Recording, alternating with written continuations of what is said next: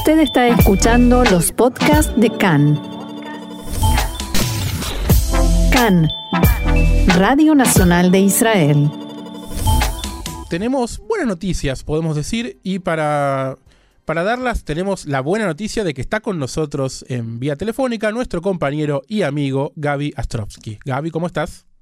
Hola Diego, hola a todos, qué lindo empezar una semana nueva, ¿no? Como siempre cargados de información. Y una semana con noticias que ya, ya, ya, ya, ya no son noticias porque ya empezó a suceder. ¿Qué es lo que está pasando? Exactamente, eh, lo que está sucediendo es lo siguiente, digo, desde la mañana de hoy Israel ha comenzado oficialmente el proceso de vacunación a los niños de entre 12 y 15 años que hasta el momento no estaban incluidos en la campaña original, ¿se acuerdan? La TEF, como se llamó a la campaña en el pasado diciembre, y esto es algo que veníamos esperando hace bastante, de hecho hemos conversado contigo en el estudio, Diego, acerca de que la noticia de la, de la famosa autorización por parte de la FDA de Estados Unidos se dio justo en el momento que Israel estaba pasando los días en medio del ataque por parte de Hamas, entonces tampoco habíamos podido dar esa noticia. Pero oficialmente, exactamente, y oficialmente empezó la, la vacunación. Según datos del Ministerio de Salud, aproximadamente un millón y medio de niños se encuentran en condiciones de ser inoculados, tal como había ocurrido a finales del año pasado y como decíamos recién, nuevamente Israel se coloca en una posición de ventaja, podemos decirlo de alguna manera, frente a otros países, priorizando la, la vacunación de los ciudadanos, apenas una semana, y esto es lo que decíamos recién, después de conocida la autorización recibida por Pfizer. ¿Se acuerdan lo que justamente sobre esto? Lo que decíamos era, Israel siempre tuvo la intención de vacunar a los niños menores de 16, pero siempre fue respetando los, eh, los diferentes grupos etarios que iban siendo habilitados para poder recibir la vacunación. Gaby, en la tabla nos habíamos quedado, quedamos todavía estamos primeros, tengo entendido, pero nos habíamos, nos venían alcanzando porque no teníamos a quién más vacunar. Exactamente, y esto justamente lo vamos a conversar en un ratito, Diego, porque eh, así como están las cosas hasta el día de hoy, Israel ya tiene casi a, entre, depende la, la, cantidad de dosis eh, aplicadas, tiene entre un 55 y un poquitito menos del 60% de la población totalmente vacunada. Eh, vuelvo un segundo a la vacunación de los niños. Según lo que pudo saber Can, hasta hace unas horas las Cupot Jolim, o sea, las mutuales de salud, Maccabi y Clalit, como todos ustedes saben, son las dos mutuales de salud más grandes de las cuatro que existen en Israel, reservaron en un solo día 10.000 turnos de vacunación para los niños. Digo, por tratarse del primer día, eh, podemos decir que es un buen augurio, y digo, que se espera que eh, el número vaya aumentando. Las otras dos mutuales, Meugedet y Leumí, se adelantaron algunas horas al, al arranque formal y durante el último fin de semana ya habían aplicado la primera dosis de la vacuna a casi 500 adolescentes me hace acordar esto, me da estos números y me acuerdo, me da un poco de nostalgia, pero no sé si de la buena, ¿no? Estoy más cómodo ahora, pero me, da, me hace acordar a cuando día a día decíamos cuántas primeras dosis, cuántas segundas dosis. ¿Te acordás cuando teníamos que abrir el programa diciendo la cantidad de contagios, la cantidad de fallecidos, la cantidad de vacunas? Bueno, precisamente esto, lo que vos estás diciendo, Diego, es algo que se espera que vuelva a ocurrir a partir de ahora. ¿Por qué? Como decíamos recién, hasta el momento Israel tiene casi un 59% de la población vacunada con la primera dosis y un poquitito menos del 55% con la segunda. Y esos son porcentajes que se vienen manteniendo como en una meseta durante el último casi mes y medio.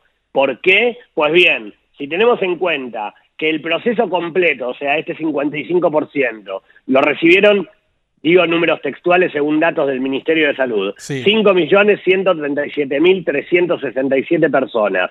Y contemplando que a lo largo de toda la pandemia Israel reportó 839.566 casos de la enfermedad, cuyos recuperados, como sabemos, todavía no pueden vacunarse, entonces en total estamos hablando de 5.976.933 personas, casi, casi, casi 6. casi 6 millones de personas. Ahora bien, Israel, según el último reporte de censo que se informó el, en el último Yom Ha'atzmaut, tiene 9.300.000 habitantes.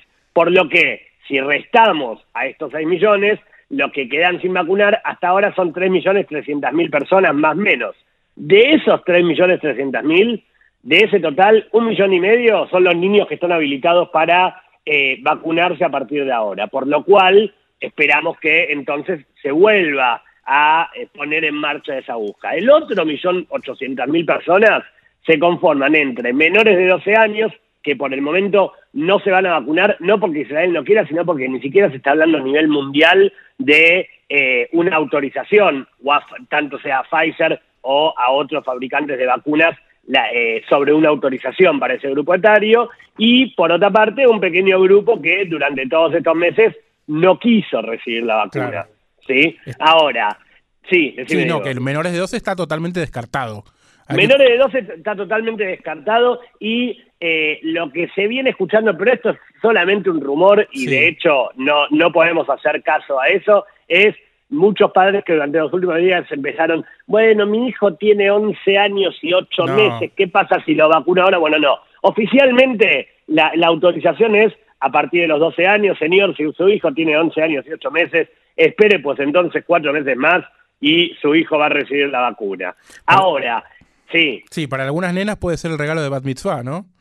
Para algunas nenas puede ser el regalo de Bat Mitzvah, exactamente. Exactamente. En el esperado caso, Diego, de que todos los niños habilitados para hacerlo realmente se vacunen, o sea, que ese millón y medio realmente eh, reciba las dosis de Pfizer, entonces Israel habrá logrado una inmunidad de rebaño mayor, cercana, perdón, al 80% de la población vacunada y recuperada, o si sacamos a los recuperados, cercana al 70%, si contemplamos solamente a los vacunados.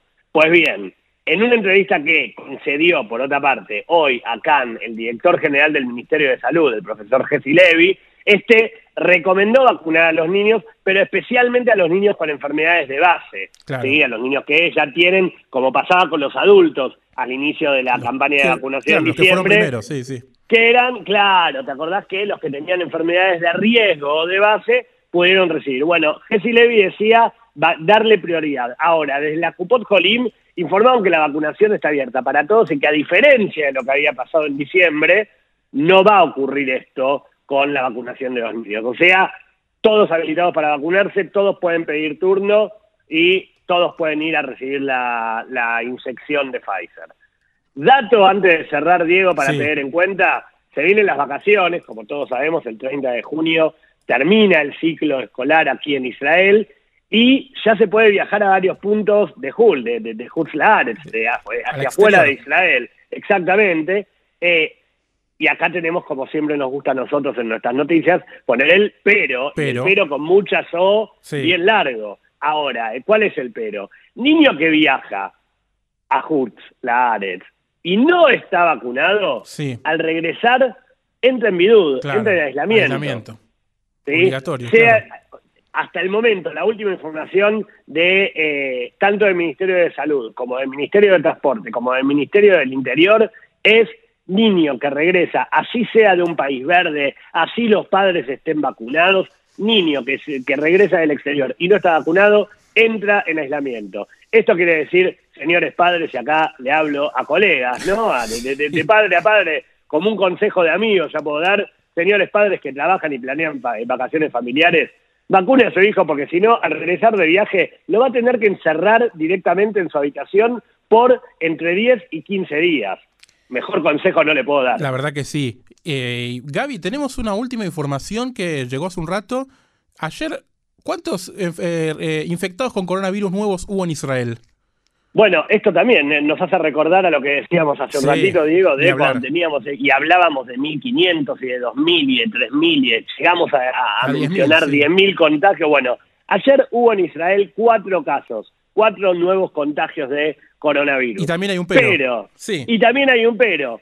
¿Cuál es el pero? El pero es que los casos de vacunados, eh, los casos de, contagios, perdón, venía muy, muy con la vacunación, los casos de nuevos contagios no son contagios eh, que hayan, eh, que se hayan infectado de la enfermedad adentro de Israel. Son personas que regresaron de, a, Israel ya infectadas, por lo cual de alguna manera, digo, no, no, tomémoslo no, un poco claro. con punta, pero Sí. de alguna manera podemos decir que no hay casos nuevos en Israel. Primero porque el número es muy, muy pequeño y segundo porque además de ser pequeño, ni siquiera son casos que se originaron adentro del país.